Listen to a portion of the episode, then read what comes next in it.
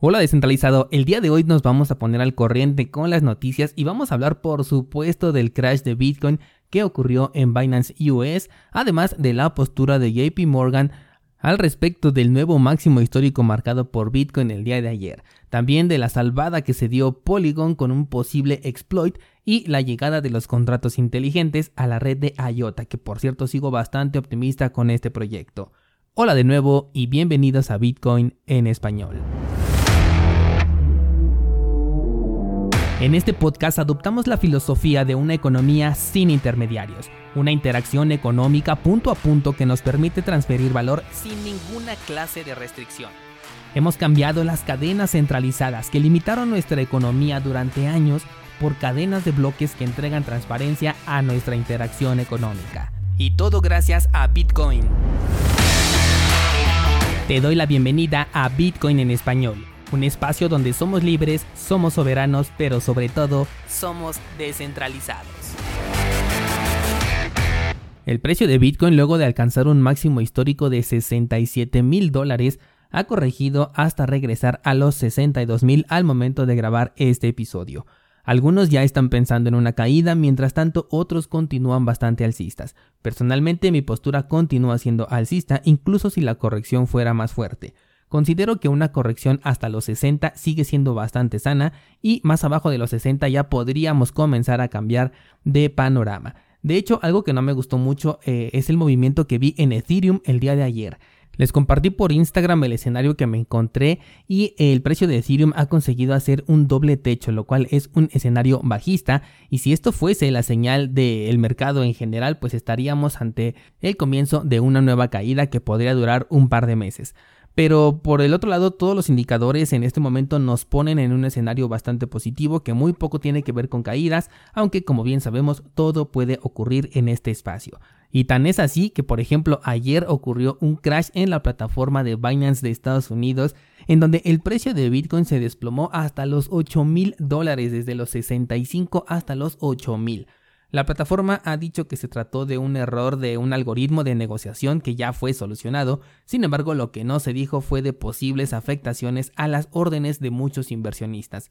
Aunque suena bastante turbio el ver esta clase de movimientos, no olvidemos que las ballenas están siempre operando de manera profesional, como me gusta expresarlo, y que una vez superado el máximo histórico anterior, estábamos expuestos a una posible trampa. De hecho, en uno de los episodios de esta semana te lo comenté, te dije cuidado porque estamos en el punto crítico en donde eh, ocurren esta clase de eventos, ya que regularmente las posiciones en largo se suelen abrir después de confirmar el evento, que en este caso eh, fue el rompimiento de la resistencia del máximo histórico anterior, mientras hubo una confirmación que es la superación de la vela anterior en el marco en el que se le esté analizando. Es justo ahí donde una ballena puede jugar de manera profesional aprovechándose de la avaricia de aquellos sobreapalancados que quieren ganancias rápidas a costa de un riesgo extremo. Si una persona como yo puede ver este escenario, es totalmente coherente pensar que una ballena también lo puede identificar y sobre todo que teniendo el capital pues lo pueda aprovechar. Así que no hay que descartar también esta posibilidad. La verdad es que no sé si podamos saber realmente qué es lo que pasó aquí, pero no quisiera que olvidáramos que las manipulaciones existen y que son parte de las empresas centralizadas a las que les hemos dado la importancia como para que en los medios se diga ya que son las número uno del sector cripto. Y en este caso te puedo hablar de Coinbase o por ejemplo de Binance que es la empresa en cuestión. Pero también existen operaciones profesionales en un sector que todavía es muy pequeño en el que se mueve muy poca cantidad de dinero comparándolo obviamente con el sector tradicional y que como te he venido diciendo a lo largo de estas semanas está bastante tranquilo. No hay suficiente interés de venta por el momento ni tampoco hay transacciones ejecutándose como para sostener la venta de una ballena. Así que este escenario también es completamente positivo, aunque ambos tienen la misma probabilidad de ser ciertos. Cambiamos de tema y quiero que pongas especial atención en la declaración del equipo de analistas de JP Morgan porque dicen que la razón por la que Bitcoin ha superado a su máximo histórico anterior es porque se le ha visto ya como una mejor reserva de valor ante la inminente inflación. No que esto sea un evento nuevo, sino que cada vez ha tomado más y más fuerza, que por ello ha llegado a un nuevo máximo histórico. Lo cual significa que estos analistas no le atribuyen el nuevo máximo histórico a la salida del ETF aprobado y los que le siguieron después. Personalmente estoy completamente de acuerdo con este discurso y es que eh, te dije también esta semana que lo del ETF no servía mucho realmente en este sector porque no involucraba la compra o venta de Bitcoin real. Estamos hablando de contratos futuros que operan con base en el precio de Bitcoin, pero que no mueven Bitcoin realmente, ni en su compra, ni en su reserva, mucho menos en su venta. Por lo que mi comentario ese día fue que solamente algunos minoristas podrían emocionarse y pensar que esto es algo positivo y con ello entrar al mercado pero realmente la aportación de estos minoristas no es la que puede llevar al precio a un máximo histórico. Para este movimiento, sobre todo ahorita que no hay muchas transacciones en la mempool, se requiere una cantidad más fuerte de dinero. Bloomberg, por ejemplo, reseñó que es muy poco probable que el lanzamiento de Bito, que es como se le llamó al instrumento de futuros de Bitcoin que fue aprobado, desencadenara una fase de capital fresco que ingresara a Bitcoin en este momento. Por lo que de ser así, también hay que tomarlo mucho en cuenta porque los efectos de la inflación, que es a quien sí le podemos adjudicar esta subida del precio de Bitcoin, son mucho más grandes y fuertes que lo que apenas hemos visto ahorita de un par de miles de dólares sobre el máximo histórico anterior. Y sobre todo considera que los efectos de la inflación son permanentes. Antes de continuar, te recuerdo que el pool oficial de este canal, 7 Pool en la red de Cardano, está creciendo día con día gracias a tus aportaciones y eso nos acerca cada vez más a nuestro primer bloque firmado. La espera valdrá la pena y cuando firmemos un nuevo bloque recuerda que aparte de las recompensas que pues todos recibiremos, vamos a entregar un segundo token NFT en la red de Cardano sorteado entre todos los delegadores de manera aleatoria y sin importar la cantidad que tengas delegada. Vámonos ahora sí a la siguiente nota y resulta que Polygon estuvo a punto de perder hasta 22 millones de dólares gracias a un hacker de sombrero blanco que encontró una vulnerabilidad en un puente de no confianza y la avisó con anticipación. Polygon, al tener activo su programa de recompensas a quienes informen de este tipo de vulnerabilidades, entregó la mayor recompensa registrada hasta el momento, equivalente a 2 millones de dólares. De hecho, en el rango de recompensas que pueden entregar, este es el máximo posible a alcanzar para estos eventos.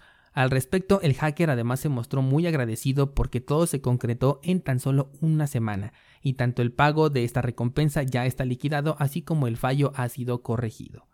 Por último, déjame contarte que los contratos inteligentes han llegado, pero ahora en versión de prueba, a la red de IOTA. IOTA es uno de los proyectos más futuristas que tenemos en el sector cripto, tanto así que la usabilidad de este proyecto por ahora continúa siendo completamente nula pero el desarrollo de este proyecto ha sido bastante constante y prueba de ello han sido los oráculos que hace poco te comenté que ya también estaban operando en esta red. También siguen trabajando en la descentralización del proyecto que es parte del roadmap y ahora con la implementación de los contratos inteligentes en su red.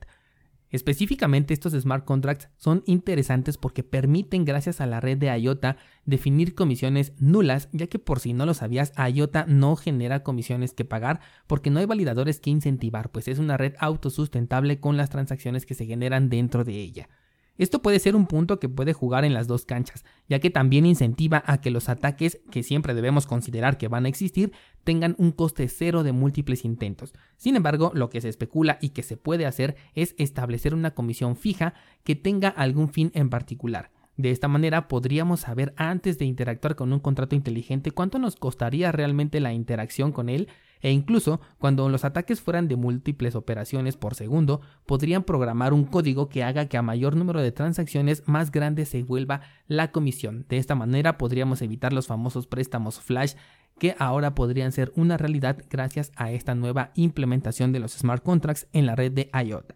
Por si fuera poco, estos smart contracts son compatibles con la Ethereum Virtual Machine, con lo cual tendrían compatibilidad con todas las aplicaciones ya existentes de Ethereum e incluso para los desarrollos que se quieran programar desde cero sería bastante sencillo, ya sea para conectar o incluso para migrar en caso de los proyectos ya existentes si así se quisiera. Yo creo que muy pronto vamos a ver una cartera de interacción exclusiva para IOTA, pero siendo compatible con la Ethereum Virtual Machine, yo creo que lo que más espera la gente es verlo dentro de MetaMask y esto le abriría un sinfín de posibilidades. Un gran paso para este desarrollo sin duda que recordemos que no ha regresado todavía a su máximo histórico anterior, que estaba si no mal recuerdo en los 5.5 dólares por moneda, pero que aún considero que puede no solamente alcanzarlo, sino incluso puede superarlo. Y si esta implementación pasa a Mainnet en poco tiempo mientras todavía sigue el mercado alcista, le servirá para tener un nuevo y mucho más fuerte impulso en su precio. Con esto quiero abrir el debate para el fin de semana descentralizados preguntándoles qué opinan sobre el evento del crash en Binance. ¿Creen que la plataforma tuvo algo que ver, o sea que se trata de manipulación? O que en verdad fue un error como lo publicaron. O en este caso, como la tercera opción que les he dado en este episodio, consideras que se trata de una operación profesional que se aprovechó de las personas sobreapalancadas que siempre existen, sobre todo en mercados que lo permiten. Únete a nuestro grupo de Discord para expresar tu opinión al respecto y por allá continuaremos con esta conversación.